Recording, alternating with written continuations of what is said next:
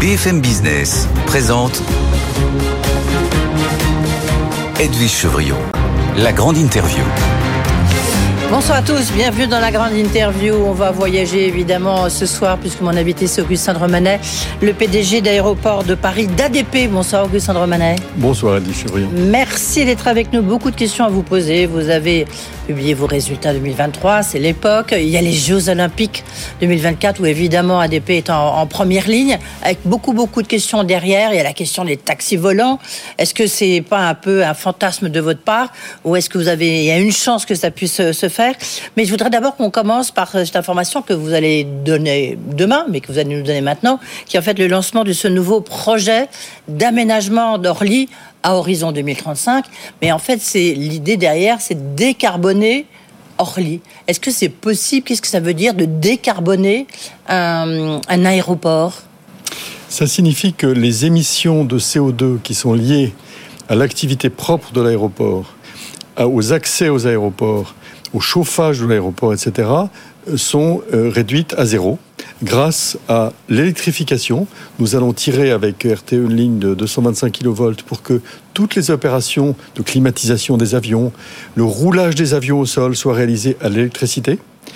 Nous allons faire en sorte que euh, beaucoup plus de personnes profitent de la ligne 14 du Grand Paris Express. Qui va arriver qui va arriver au mois de juin. Et puis euh, que l'automobile soit moins présente. C'est-à-dire que nous allons réserver. C'est-à-dire qu'on n'aura plus le droit d'arriver à Orly en voiture Si, euh, vous aurez le droit d'arriver en taxi électrique ou vous aurez le droit d'arriver si vous êtes une personne en situation de handicap. Mais en revanche, si vous êtes une personne privée avec un véhicule thermique, vous serez invité, sauf si vous, si vous stationnez pendant deux semaines, vous pourrez être à proximité des terminaux. Mais sinon, les parkings seront à distance des terminaux et vous aurez un système de transport collectif en site propre qui sera installé. Donc notre objectif, c'est d'être zéro émission nette en 2030. Aujourd'hui, c'est combien? C'est combien Les émissions de Orly En nombre de tonnes, je serais incapable de vous dire. Hmm. Tout ce que je peux vous dire, c'est que nous avons un projet global qui consiste, d'une part, à améliorer l'accueil des passagers. Vous savez, la, principale plainte des passagers, à Orly ou à Charles de Gaulle d'ailleurs, c'est quand les avions sont au large.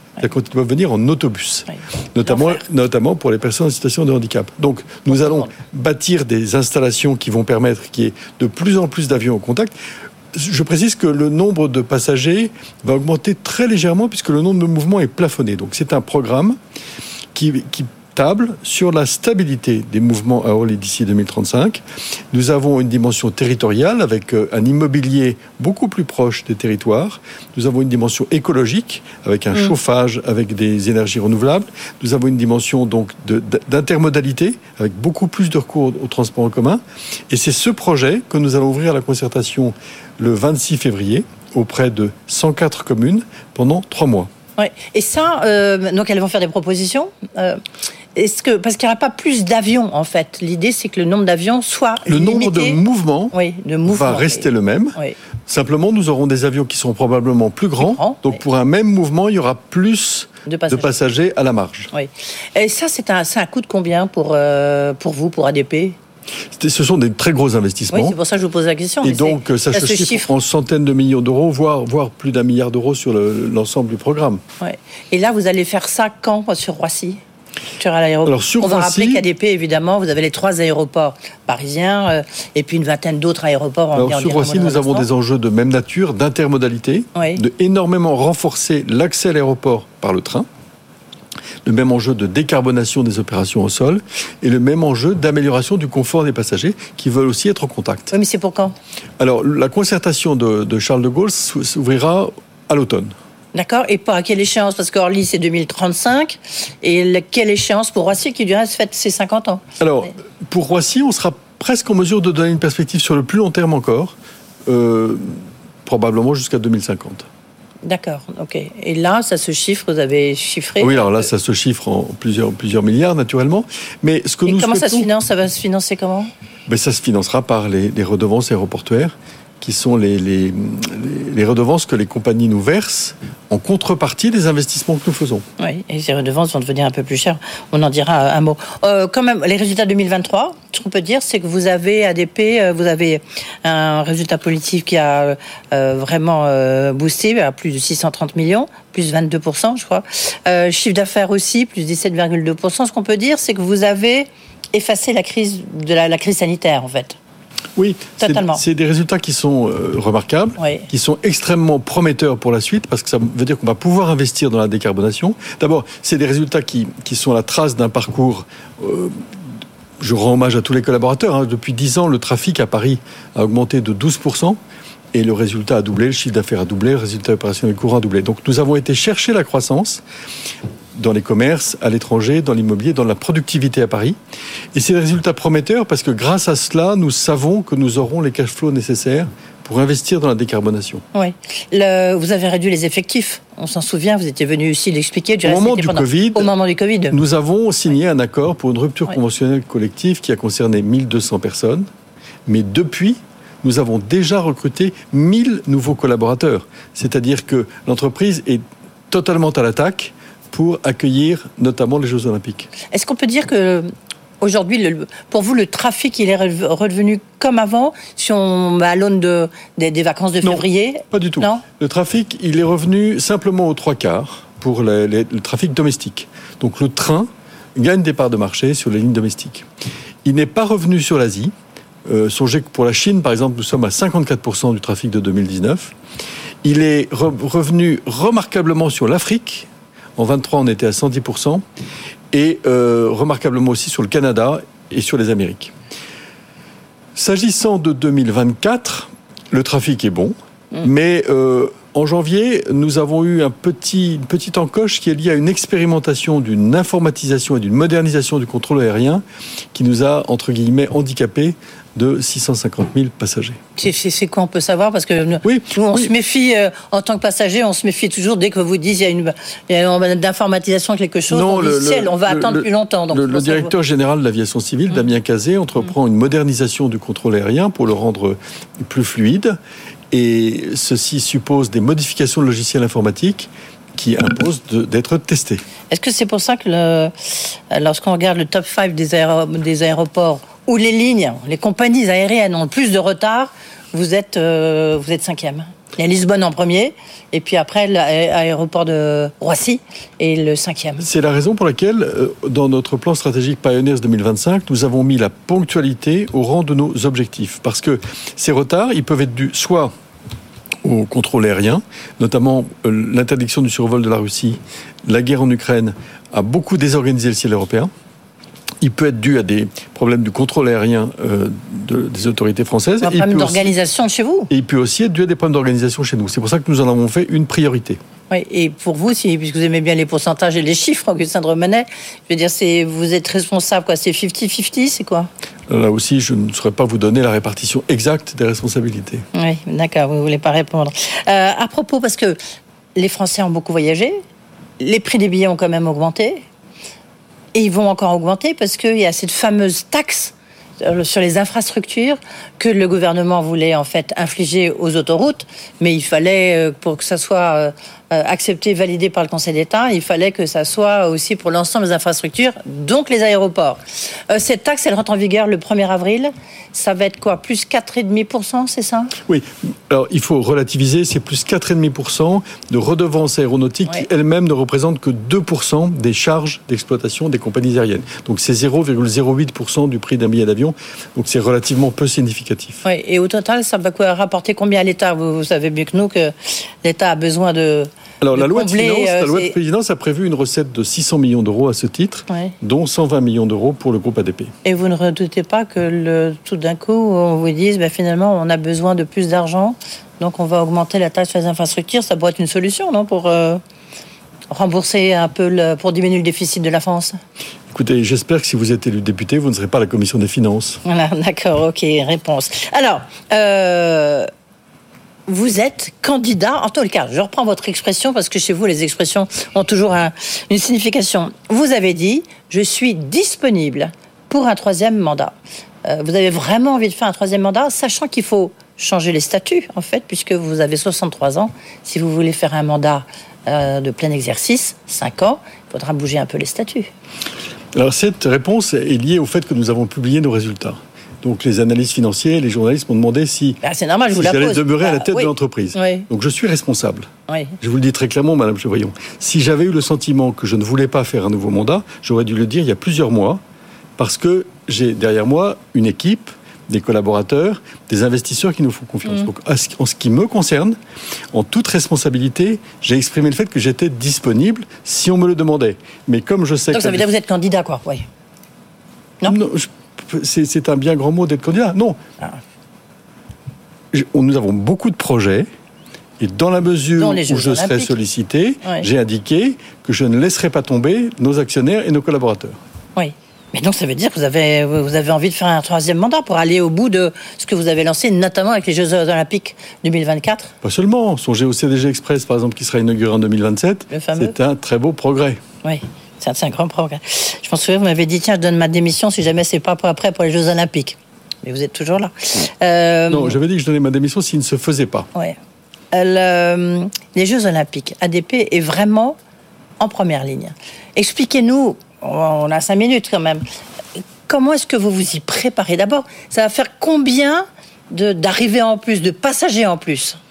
Alors, ça, ça va faire beaucoup, beaucoup de passagers qui vont arriver au même moment, Oui. même si globalement nous aurons le même nombre de passagers que les années précédentes. Le défi, le défi pour les Jeux Olympiques, c'est d'une part de ne pas perdre un seul bagage, parce qu'un un sportif qui n'a pas son arme à feu, son vélo, son kayak, sa perche, ne peut pas conquérir- con- euh, entrer en compétition. Nous avons aussi le défi des personnes en situation de handicap.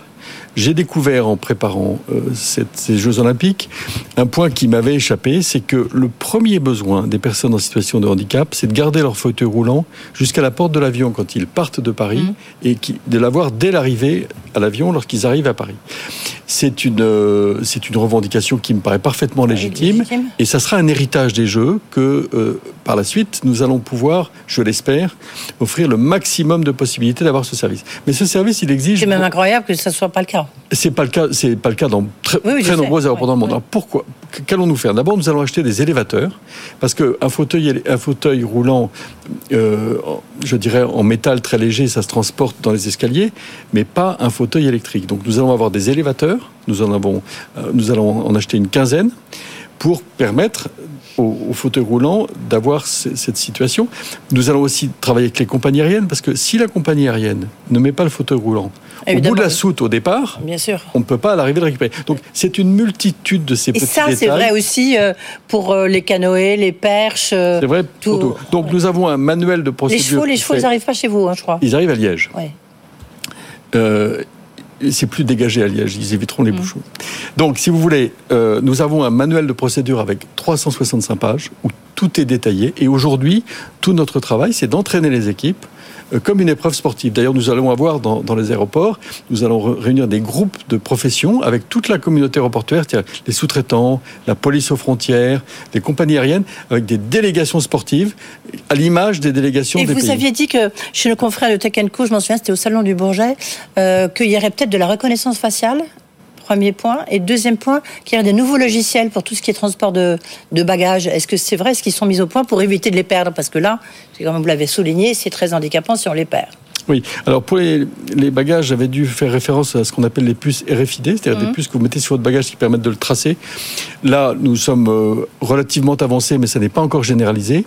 Et s'agissant de la reconnaissance faciale, c'est vrai que j'avais euh, manifesté beaucoup, beaucoup d'intérêt pour un produit qui est vendu par des euh, fabricants français, notamment à Singapour, qui permet de passer toutes les étapes de contrôle du- de- au moment de l'embarquement, au moment de l'inspection filtrage, au moment de l'embarquement dans l'avion, via la biométrie. Oui. Pour cela, ça suppose que la Commission nationale informatique et liberté donne son accord. Et nous avons été euh, dans plusieurs échanges avec eux pour qu'ils acceptent de, de- de rentrer dans une logique qui nous permette de le tester en France. Mais pour l'instant, vous n'avez pas la réponse. C'est en bonne voie. C'est en bonne voie, vous pensez Oui, pas pour Parce les Jeux, mais c'est en bonne voie. Une question qui n'est pas uniquement pour les JO. Là, le, gouvernement, et y compris le président, a vanté, le fait que maintenant, avec euh, l'application France Identité, on peut avoir son permis de conduire dans son application, comme la carte d'identité, etc. Est-ce que moi, si je vais, euh, là, demain, je prends l'avion, est-ce que je peux passer avec euh, ma carte d'identité qui est sur mon application France Identité? Euh, Non. oui, oui, si on vous demande uniquement la carte d'identité. Si on vous demande le passeport, c'est plus compliqué. Mais la carte d'identité, il n'y a pas de raison que, que la réponse soit non. Mais est-ce que, par exemple, je fais Paris-Berlin, ok, ça marche, c'est ce que vous nous dites. Hein Oui. dans le sens qu'est-ce que Berlin-Paris, ça, ça, ça marche aussi? Écoutez, au sein de l'Europe? Écoutez, vous me prenez un peu de cours là, mais la présomption est que oui, puisque cette France Ouais, Identité, ouais. c'est destiné à avoir un titre d'identité qui On soit. voit qu'il y a encore pas mal de, de points à régler, non? Je ne crois pas. Ouais. Sur les, j'en ai un autre à régler pour vous, les taxis volants. Parce que c'est vrai que tout le monde se disait, et vous-même, vous avez dit, euh, euh, ces, euh, ces taxis volants, il faut les tester euh, pour voir si ça marche. Et puis on voit que vous avez quand même beaucoup euh, de bâtons dans les roues, notamment du côté du Conseil de Paris qui a voté contre, un rapport qui a été fait plutôt à charge contre cette expérience. Et vous attendez la réponse du ministère des Transports? Oui, je crois qu'il s'agit pour la, pour la question de savoir si la France veut être un pays innovant ou pas. Ouais. Ces engins, à déco- ces engins à décollage vertical, ils verront le jour dans le monde par milliers, voire dizaines de milliers dans les années 2030. Il se trouve que grâce aux travaux de nos équipes d'ADP, grâce aux travaux de la Direction générale de l'aviation civile, nous avons la- Et l'opportunité... les Allemands oui. et les Allemands, Mhm. nous avons l'opportunité d'être la première expérimentation au monde d'un vol avec passagers de ce type d'engin. Des Oui, compagnies mais il n'est pas aériennes américaines. homologué, votre. Il n'est pas homologué au niveau européen. Il n'est pas question de le faire voler s'il n'est pas homologué. Je vous dis, Edwige Chevrillon, que si l'engin est homologué, et de Vous aurez façons, quand cette réponse Parce que là, il faut les construire, vous voyez. ils sont à construits, ils sont homologués. Ce sont des engins extrêmement sûrs. Le degré de sûreté de ces engins est supérieur à celui des Airbus.